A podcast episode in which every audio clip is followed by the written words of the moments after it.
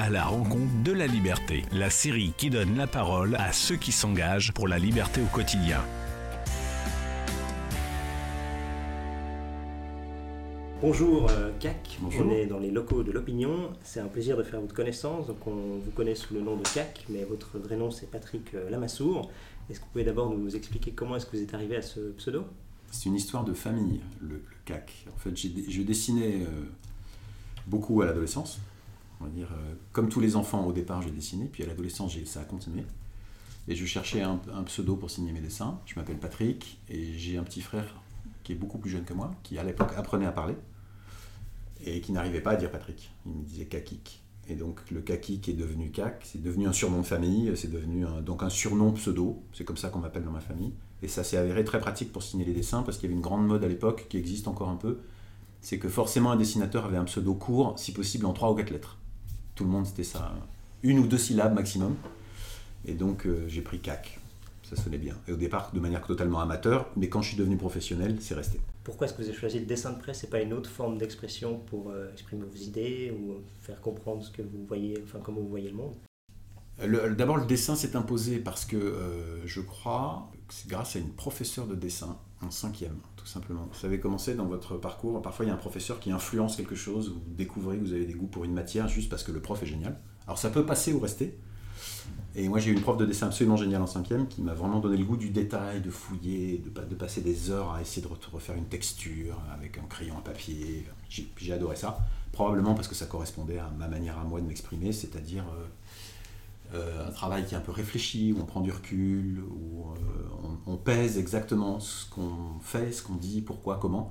C'est pas très spontané le dessin de presse. On pourrait avoir l'impression, comme ça, que c'est le dessinateur qui jette une pulsion à, la face du public. En réalité, la plus grande partie des dessins de presse sont des choses qui sont très réfléchies. On a bien pensé à pourquoi on dit ça, est-ce que c'est vraiment avec ces mots-là, sous quelle forme on veut le faire? C'est à la fois de la composition graphique et de l'écriture de dialogue, en tout cas quand les personnages s'expriment. Et ça me correspond bien, de, cette expression qui est, qui réfléchie, qui est pesée, et on sait euh, pourquoi on le dit et sous quelle forme on le dit. Après, de manière professionnelle, euh, c'est pas mon métier depuis toujours. J'ai bossé pendant 20 ans dans le secteur du cinéma, d'abord comme journaliste, puis dans l'associatif, on va dire que je faisais du développement économique, pour, pour synthétiser, simplifier. Et je faisais du dessin de presse en parallèle, c'est-à-dire une fois par semaine pour un hebdo, qui était lui aussi dans le secteur du cinéma, dans lequel j'avais été journaliste. Je faisais un dessin de presse par semaine. Donc on ne peut pas considérer que c'était à la fois du travail professionnel rémunéré dans une parution, et en même temps ça n'était pas du tout mon activité principale, c'était une danseuse. Quoi. Et c'est seulement euh, au bout de 20 ans dans ce secteur que euh, ça me démangeait énormément. Je me disais, mais j'adorerais gagner ma vie en faisant du dessin de presse parce que vraiment, c'est le moment de la semaine où je m'amuse le plus en fait. Mmh. Et puis donc en 2013, l'opinion est, née. Comment est-ce que vous êtes, euh, vous, arrivé à l'opinion? Est-ce que vous étiez là dès le départ? Comment ça s'est fait? Je n'étais pas dès le départ. Euh, il s'est passé à ce moment-là trois choses qui n'arrivent jamais. Donc on peut parler d'une bonne étoile dans mon cas. Première chose qui n'arrive pas, Nicolas Bétou décide de créer un quotidien en France un quotidien national en France, papier, papier et numérique évidemment. Il a eu l'avantage par rapport à d'autres de pouvoir penser le numérique dès le départ, puisque le journal était tout jeune. Mais un, ça, ça n'arrive pas à personne de créer un quotidien de nos jours. Vous voyez l'ambiance dans la presse. Deuxièmement, il a décidé qu'il voulait un dessinateur sur la une, qu'il voulait un dessin de presse en une. Et ça, c'est lié au fait que Nicolas Bétou est un grand amateur, en général d'humour, mais en particulier de dessin de presse. Il adore ça, ce qui n'est pas le cas de beaucoup de, patrons de presse. Lui, il le considère vraiment comme un mode d'expression à part entière qui mérite la une d'un journal. Donc euh, bah, regardez, un quotidien qui a un dessin de presse en une, vous pouvez faire la liste. Un quotidien national, ça va très vite, il n'y en a pas beaucoup.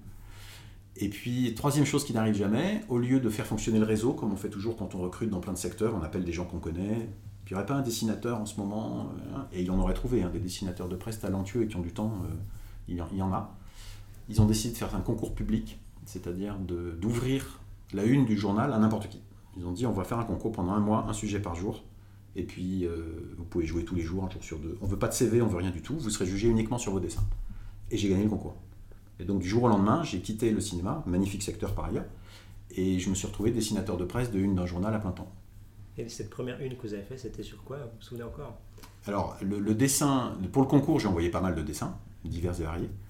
Mais à partir du moment où j'ai gagné le concours, le tout tout dernier, sur un dessin sur euh, la Syrie, au moment où la France devait s'engager et où les États-Unis, qui étaient un peu à l'initiative, euh, se retirent, où Barack Obama tout d'un coup dit non, mais finalement on n'y va pas.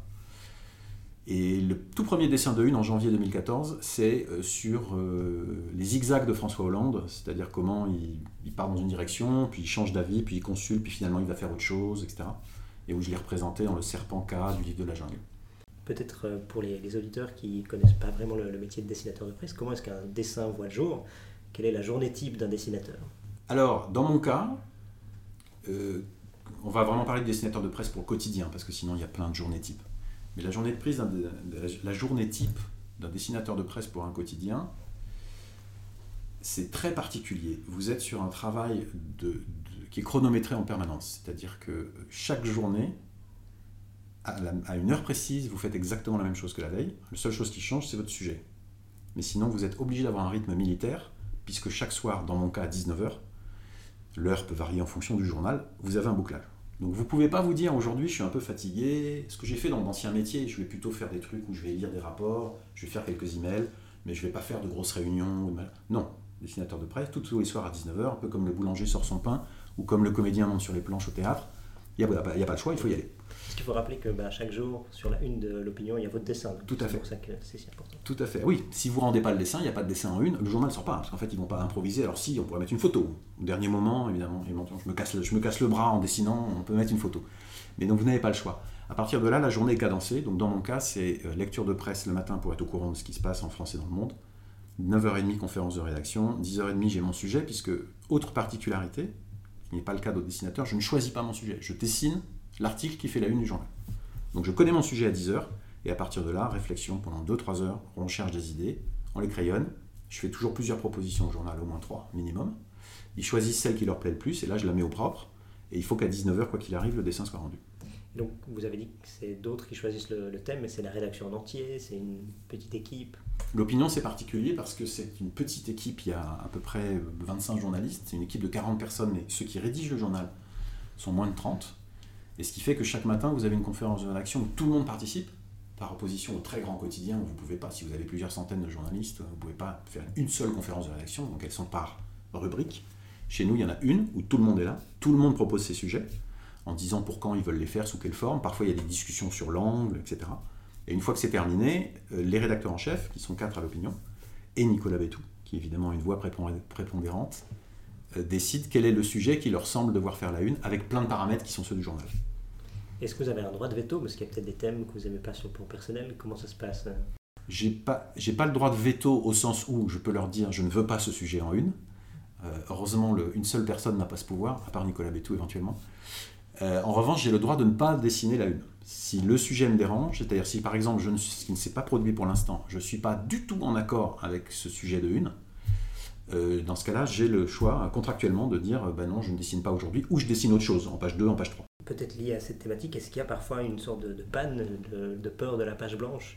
Comment est-ce qu'on fait pour se renouveler tout le temps et trouver des angles qui sont intéressants, drôles au fil des jours sans être happé par le, commentaire d'actualité? Si on lit la, presse tous les jours, est-ce qu'on n'est pas parfois happé par ça? Alors l'angoisse de la page blanche, c'est tous les jours.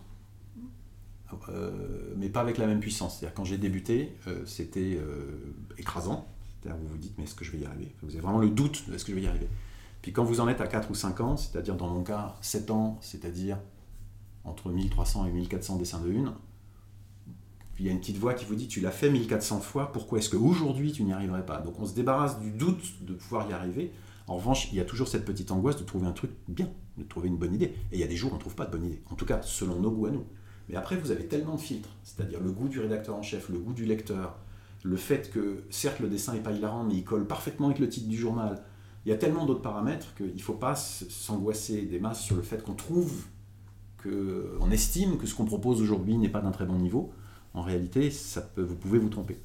Donc euh, il y a cette angoisse. Et par rapport à votre question sur comment ne pas se faire happer par l'actualité, j'ai l'avantage de mes inconvénients. Inconvénient, je ne choisis pas mon sujet. Avantage, je ne choisis pas mon sujet.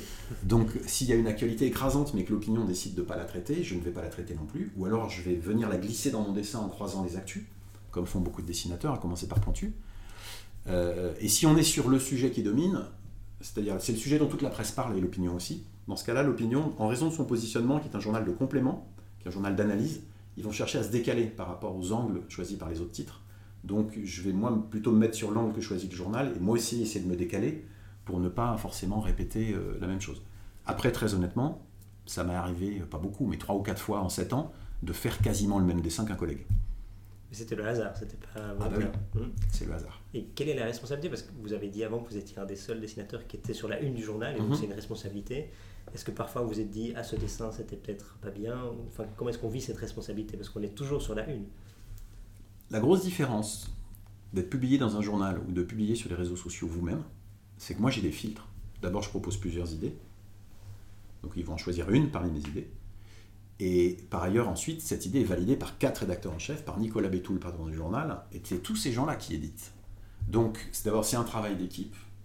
Le choix, en tout cas, est un travail d'équipe, même si le dessin, je le fais tout seul. Et donc, je peux, moi, au moment où je cherche mes idées, où je leur propose, être totalement libre, parce que je sais que derrière, il y a des filtres. J'ai pas besoin de trop, trop me prendre la tête, même si je réfléchis beaucoup à comment je compose mon dessin. Est-ce qu'il est fidèle à ce que je pense? Mais après, est-ce que c'est risqué, pas risqué? Est-ce que je me trompe ou pas?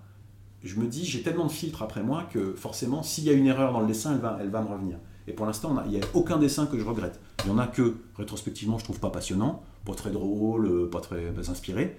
Mais un dessin que je regrette d'avoir fait, il n'y en a aucun. On a parlé beaucoup de l'opinion et de votre travail euh, au quotidien, mais vous êtes aussi connu pour être le président de Cartooning for Peace. Donc c'est peut-être pour nous expliquer en quelques mots d'abord ce que c'est. Quelle est l'utilité de cette organisation C'est une association internationale qui regroupe euh, un peu plus de 200 dessinateurs de presse dans 70 pays, qui existe depuis 2006, quand Plantu l'a créé, il en est toujours président fondateur, euh, président d'honneur précisément. Il l'a créé juste après les polémiques et émeutes et agitations internationales qu'il y a eu euh, pour les publications des caricatures dites du prophète dans le Elands Post, dont l'un des dessinateurs vient de mourir d'ailleurs.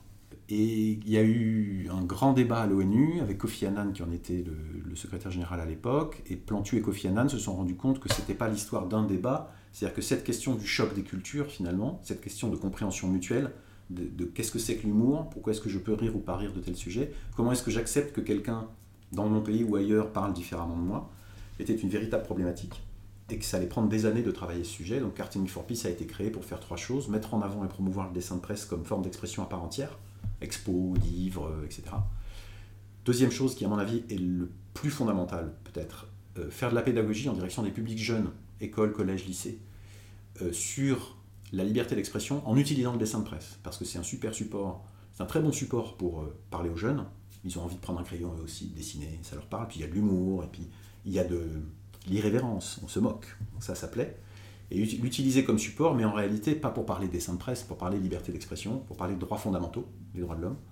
Donc ça, on va dans, fait des, dizaines et des dizaines d'ateliers chaque année en France et dans le monde, en direction, c'est toujours un dessinateur qui va dans les écoles. Et puis troisième pan de nos activités, accompagner et soutenir les dessinateurs de presse menacés, ce qui est une petite problématique euh, dans des pays comme la France et, l'Europe, par exemple. Ça existe, mais c'est une petite problématique. Je mets à part évidemment les attentats horribles de, Charlie Hebdo. Mais le reste du temps, on ne peut pas dire qu'on soit franchement menacé, euh, mais surtout dans des pays où il n'y a pas une liberté d'expression au même niveau que chez nous et où les dessinateurs de presse sont en danger, y compris vis-à-vis de leur propre gouvernement. Et donc le soutien, c'est quoi? C'est un soutien juridique, euh, moral ou... Ça s'adapte au cas du dessinateur, c'est-à-dire que ça peut aller de campagne de soutien en dessin, si on sent par exemple qu'il faut faire du bruit autour de son cas, mais ce n'est pas, toujours le, pas toujours le cas. Par moment, au contraire, il vaut mieux rester discret, parce que si on fait trop de bruit, ça risque d'énerver les autorités locales, par exemple. Ça peut être des conseils juridiques, ça peut, et ça peut aller jusqu'à, dans certains cas, bon, c'est beaucoup aussi de soutien psychologique, et ça peut aller dans certains cas jusqu'à l'accompagner dans des démarches d'extradition, parce qu'il est réellement en danger, de, en danger euh, son intégrité physique est menacée. Chaque année, euh, en tout cas régulièrement, vous avez des dessinateurs de presse qui sont obligés de quitter leur pays. Je ne sais pas si vous avez vu dans la presse récemment, un dessinateur algérien, Nîmes, qui avait fait trois mois de prison l'an dernier euh, pour un dessin d'humour sur, sur les élections en Algérie. Un dessin que n'importe lequel d'entre nous aurait pu faire. Le public en France aurait fait un petit sourire, serait passé à autre chose. Lui, c'était trois mois de prison directe. Et clairement, il se sentait plus du tout en capacité de s'exprimer, voire même parce qu'il n'était pas en danger physiquement, et il vient de décider, il a profité d'un déplacement à l'étranger pour de me faire une demande d'asile politique en France. Et comment ça se passe? Qui peut devenir membre de Cartooning for Peace? C'est vous qui décidez ça ou comment ça, comment ça se passe? On a un groupe de, 6 ou 7 dessinateurs très expérimentés dans 6 ou 7 pays qui chaque année regardent les candidatures de ceux qui vont être devenir membres. Euh, et c'est sur la base de est-ce que c'est un travail professionnel, est-ce que c'est un dessinateur qui traite vraiment des sujets d'actualité, de société, etc., dont on va pouvoir utiliser les dessins dans notre travail? Puisque quand vous devenez membre de Cartooning for Peace, vous offrez tous vos dessins à l'association. C'est pas exclusif, vous pouvez les exploiter par ailleurs. Mais l'association peut, euh, en tout cas tous les dessins que vous lui envoyez, elle peut les, exploiter gratuitement dans le cadre de ses activités. Donc on regarde, est-ce que, les dessins correspondent à ce qu'on cherche? Faut que ça parle de la société, des droits de l'homme. Et est-ce que le dessinateur, on a l'impression, est aligné sur notre corpus idéologique qui, est la Déclaration universelle des droits de l'homme, grosso modo? Mais ensuite, quand je vous dis qu'on va dans les écoles ou qu'on protège, qu'on essaye de protéger ou de défendre les dessinateurs menacés, même s'ils ne sont pas membres, on le fait aussi. Et vous avez parlé du fait que ça a été lancé en 2006, donc depuis quasiment deux décennies qu'on passé. Qu'est-ce que vous pouvez nous dire au sujet de la dynamique au sein du secteur du dessin de presse?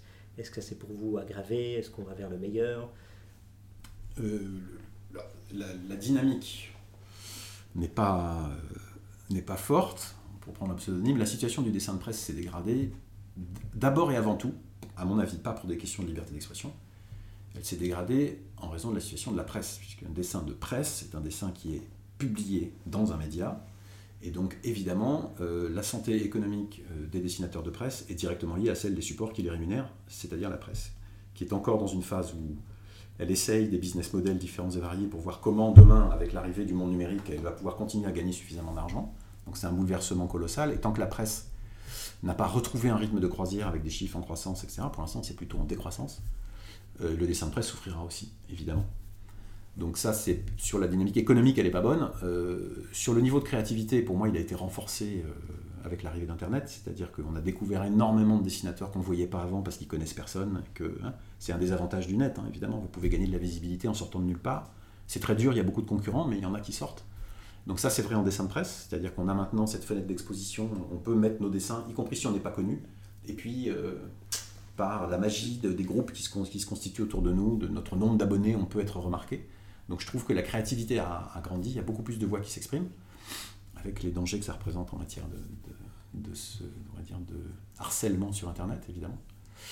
Euh, et ensuite, sur la liberté d'expression elle-même du dessinateur de presse, la situation est hyper contrastée en fonction des différents pays. C'est-à-dire que je serais assez tenté, c'est un peu notre leitmotiv à, à Chapat, à moi, à, à Kroll et à d'autres en Europe, de parler du problème de la culture woke euh, et du fait que euh, Maintenant, les gens vont considérer que tout ce qui peut être offensant ne doit plus être exprimé, donc ce qui est un problématique, pas que pour les dessinateurs de presse d'ailleurs.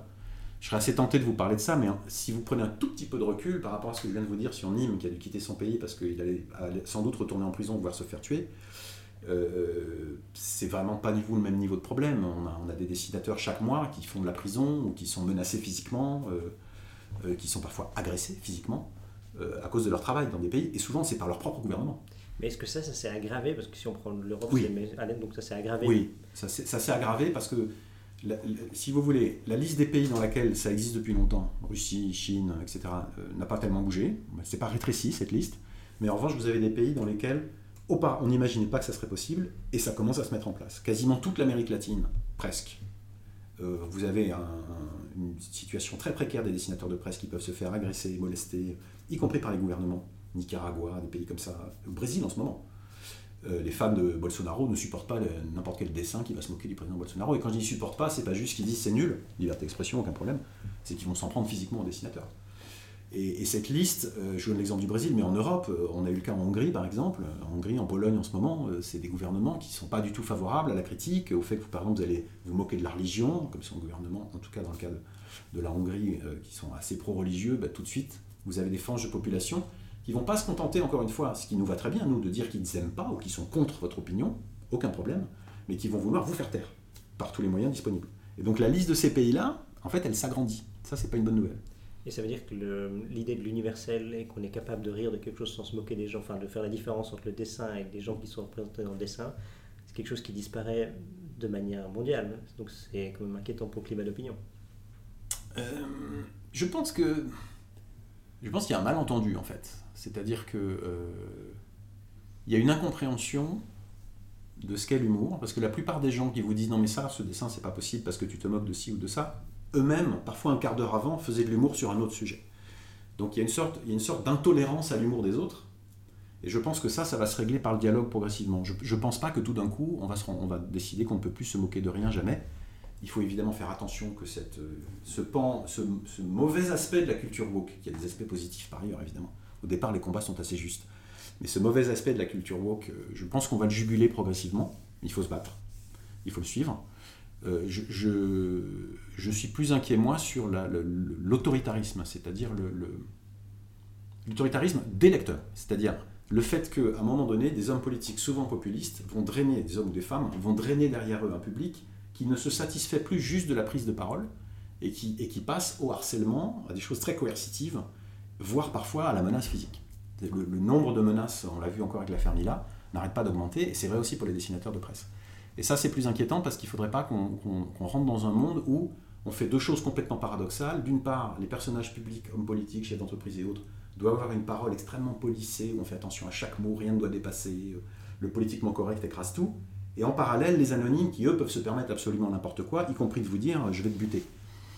Ça serait quand même embêtant de se retrouver dans ce type de situation. Donc là-dessus, je ne sais pas s'il faut être optimiste ou pessimiste, mais je pense qu'un gros, gros, gros chantier, c'est de travailler sur euh, la régulation de ce qu'on peut dire et pas dire sur le web. Et je dis ça en étant un fervent défenseur de la liberté d'expression, mais qui a ses limites. Et donc la responsabilité serait donnée aux, GAFA de faire cette euh, surveillance aux États? Alors là, je suis incapable de vous dire. C'est un débat sur lequel les plus grands spécialistes euh, se déchirent. Est-ce que c'est aux GAFA de le faire, pas de le faire? Est-ce qu'on renforce pas leur pouvoir en leur, donnant la capacité? Moi, je pense que ça, il faut pas laisser, par expérience, pour avoir commencé à travailler avec Cartooning for Peace et d'autres regroupements, notamment RSF, sur euh, une discussion avec Facebook justement sur la régulation des propos haineux en ligne. Je pense qu'il ne faut pas laisser les GAFA seuls responsables de ça, parce que sinon ils vont faire leur propre politique de ce qu'ils considèrent comme acceptable et pas acceptable. Et comme ils ne peuvent pas modérer les centaines de milliers de contenus partout, etc., c'est un nivellement par le bas. C'est-à-dire que tout ce qui est un tout petit peu dérangeant va être systématiquement supprimé des plateformes. C'était ce qui se cachait derrière ma question. Si on donne un pouvoir soit aux GAFA ou aux États de réguler, est-ce que c'est pas dangereux finalement pour les dessinateurs de presse qui pourraient être euh, les victimes d'une solution qu'ils souhaitaient mettre en place pour euh, sauver la, liberté d'expression? Ben, C'est une discussion qu'on a eue notamment avec RSF quand on, on est dans ce, dans ce, dialogue avec Facebook. Sur, euh, on, a plutôt tendance à pressuriser Facebook pour qu'il qu stoppe les propos haineux.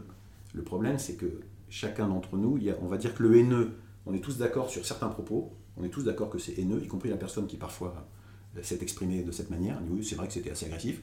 Et après, il y en a plein, vous êtes dans la zone grise. Et, là, pour le coup, aucun de nous n'a la même définition. Dans cette zone grise, qu'est-ce qu'on doit enlever et pas enlever? Et si on laisse Facebook, nous, c'est ce qu'on a fait savoir dans cette discussion, on a dit, nous, on a déjà des dessinateurs dont le contenu va être supprimé par la plateforme parce qu'ils qu'ils considèrent, dans ce pays, c'est beaucoup, beaucoup le cas aux États-Unis en ce moment, ils veulent pas prendre le risque d'une erreur d'analyse du dessin. Et donc le dessin dénonce le racisme, mais comme euh, il peut aussi être pris dans l'autre sens si on l'a pas compris, bon ben du coup, on va simplifier le problème, on va l'enlever. Et ça, évidemment, ça c'est très très mauvais parce que vous lissez complètement la communication et vous retrouvez sur un truc où plus personne ne dit exactement ce qu'il pense en réalité. C'est intéressant. Comment est-ce, comme question finale, comment est-ce que vous voyez le dessin de presse dans 10 ans peut-être, en lien avec l'opinion vous-même ou en général? Il y a encore 2-3 ans, j'étais un peu pessimiste parce que euh, je me disais, on est en train d'entrer depuis, on va dire quoi, une petite dizaine d'années dans le règne de l'image qui bouge, la vidéo. Vous avez énormément de contenus euh, qui auparavant auraient été lus par donc le lecteur, qui aujourd'hui sont vus par le spectateur. Tous les médias se sont mis à faire des vidéos parce qu'ils se rendent bien compte que sinon ils perdent une part énorme de leur public. S'il n'y a pas de vidéo sur le site, l'opinion fait des vidéos, tous les, je pense que tous les journaux font des vidéos maintenant. Et donc moi je me disais, et aujourd'hui je pense que c'est une erreur d'interprétation, qu'une image qui est statique euh, n'avait donc pas d'avenir dans ce nouveau monde. Et en réalité, quand vraiment on navigue sur les réseaux, quand on voit ce qui fait du clic, ce qui est partagé, etc., euh, les photos et les dessins, qui sont donc les deux formes les plus connues d'image statique, continue de circuler beaucoup, énormément. Les gens aiment bien jouer avec, on l'a vu avec tous les mêmes et des choses comme ça, euh, prendre une photo, la trafiquer, la remonter, etc. Et donc je pense maintenant au contraire que c'est un support qui a plutôt de l'avenir, il est assez immédiat, il est très facile à partager, il n'est pas très lourd à mettre en ligne en termes techniques, technologiques. C'est assez simple, c'est accessible à tous. Donc je pense qu'il y a de l'avenir et je suis à peu près sûr qu'une fois qu'on aura bien combattu et bien travaillé sur ces sujets de la culture woke et ces sujets de, l'acceptation d'une prise de parole et d'une expression qui n'est pas forcément conforme à nos idées, parce que la liberté d'expression, c'est aussi la liberté d'écouter intelligemment.